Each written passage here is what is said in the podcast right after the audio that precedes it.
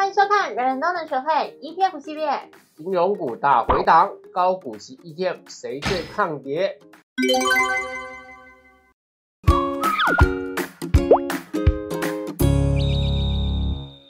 金融股最近跌得乱七八糟，那个有大叔猛感的峰哥，啊，你不是存了一些高股息 ETF 吗？对啊你有受伤吗？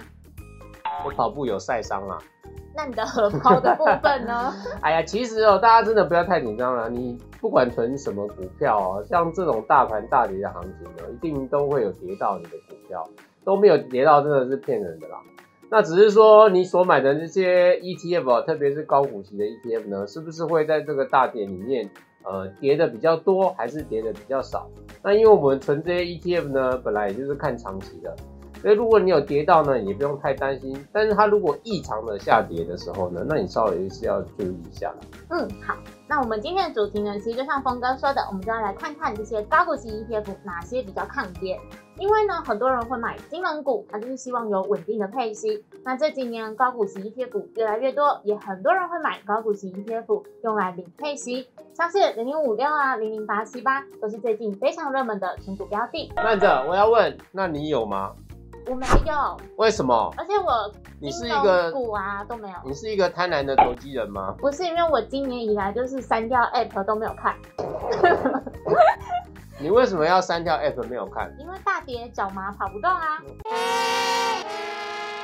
金融股最近回档，相信大家就很好奇啦，高股息 ETF 会不会因此受到伤害？哪一些高股息 ETF 有相对抗跌呢？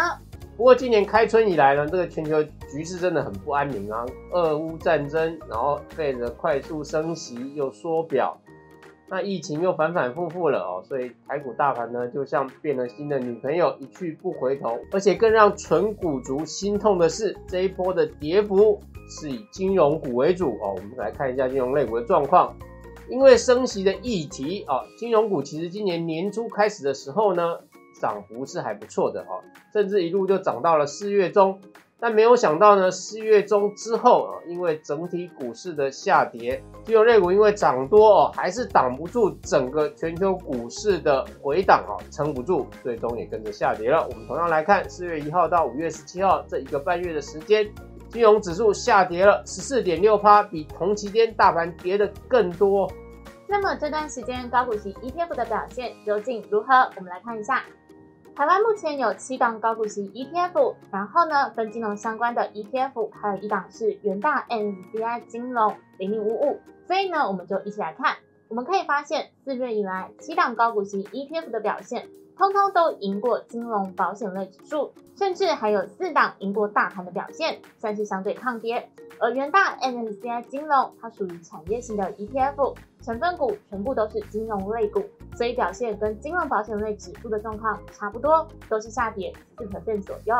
再跟大盘相比，有四档高股息 ETF 的表现比大盘还好，包含了元大台湾高息低波零零七一三，它这段时间回档的幅度是七点二百分。国泰永续高股息零零八七八以及富华富时台湾高息低波零零七三一回档也都在八 percent 以内，而元大高股息零零五六则是回档八点五 percent，看起来标榜低波动好像真的有比较稳定一点哦。这些打赢大盘的高股息 ETF 有什么特别的地方啊？为什么有些高股息 ETF 相对的抗跌，有些呢跌幅就比较大一点？当中的原因跟他们的选股逻辑啊、成分持股有关。我们将这段期间抗跌力优于大盘的四档高股息 ETF 拉出来看一下。我们先来看一下他们的选股逻辑。以选股逻辑来说，零零七一三、零零七三一，它都加入了低波动的选股因子。所以这样的表现也确实符合这两档 ETF 的选股逻辑。那我觉得这一点非常重要，因为既然你的这个 ETF 是以低波动为诉求，那确实在大盘高波动的时候，你就要表现出你有低波动的特质。那我觉得这一点，这两档 ETF 是很好的。那受到大家喜爱的零零八七八啊，国泰永续高股息，它则是纳入了 ESG 的题材跟评鉴因子。那我们观察它四月以来啊，台湾永续指数啊，虽然是从九千零七点下跌到五月十七号的八千一百六十七点，累计跌幅九点三 percent，比大盘多一些。不过因为零零八七八还有高值利率的选股因子，所以开始选进一些相对有殖利率保护的个股。这些有纳入 Smart Beta 的 ETF 表现有符合我们对它的期待。至于零零五六选股逻辑是预测未来一年现金殖利率最高的三十档，因为是预测未来加上没有其他的 Smart Beta 因子啊，所以波动比另外三档大一点。不过因为也是有直利率题材保护，所以表现还是比大盘稍微好一点。公有直利率又看到我的最安金钩追吧。好可爱啊，好可爱啊！你不要笑。好啦，很可爱啊。哼，一公万吗？都瞎。哼，我们来帮大家看一下这四档，就是相对大盘抗跌的这几档高股息 ETF 目前的成分股状况。元大台湾高息低波，国泰永续高股息，富华富时台湾高息低波。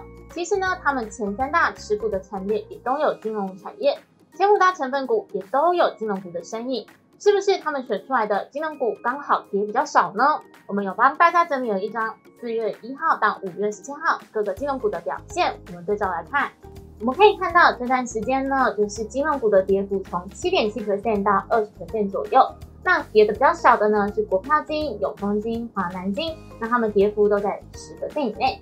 那跌的比较多的呢，国泰金、富邦金、星光金，刚好呢都是一些寿险业的金融股。他们可能就受到了产险风暴的影响，所以跌幅稍微深一些。我们可以看到远大台湾高息低波零零七一三，它的前五大持股中呢有兆丰金、第一金。虽然这段时间这两档回档呢也都蛮多的，不过因为零零七一三的金融产业总持股呢只有三十一个点左右，所以其他的持股算是抵消了这部分的下跌。而且像是它的前五大持股有统一、统一超、台湾大这些个股都非常的牛皮。今年以来，台湾大的股价都在一百到一百一十元左右震荡，近期更是来到这个箱型区间的高档，算是零零七一三低波动的得力成分股之一。峰哥，你知道我们有个前同事赚翻了吗？为什么？因为呢，他就去中华电信工作之后呢，每个月认股就认好认满。你是意思说你想跳槽是吗？我没有，我对不起，我不敢。好，我们回来现场。那我们再看看，就是另外几档的，就是前五大成分股。那看到零零八七八，它的金融股比重呢仅二十七 percent，第五大持股是兆丰金，但因为整体比重低，所以呢也相对的跌幅是比较小的。零零七三一，它的金融股比重高，而且前五大持有的成分股当中，中信金、国泰金、兆丰金这三档金融股的跌幅都跟同期金融指数下跌的状况差不多。看起来是其他的成分股救了零零七三一，我们可以看到，像是它的第三大成分股，就是我们刚刚提到的中华电，它也是相当牛皮的电信股。从这段时间看起来，加入低波动这些选股因子会有一定的效果，让这个波动可以比较小一点。那另外这些 ETF 可以比最近的大盘强，比金融指数强，我们也可以知道啊，ETF 确实在分散投资的效果上。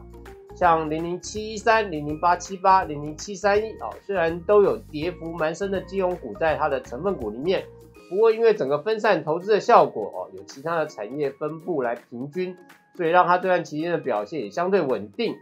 所以悠悠知道，下次还是要存一点高股息 ETF，不要又把波段变存股了。那你可以帮我加薪，让我买高股息 ETF 吗？啊，什么？今天节目赶快结束。好啦，我们下次见，拜拜。you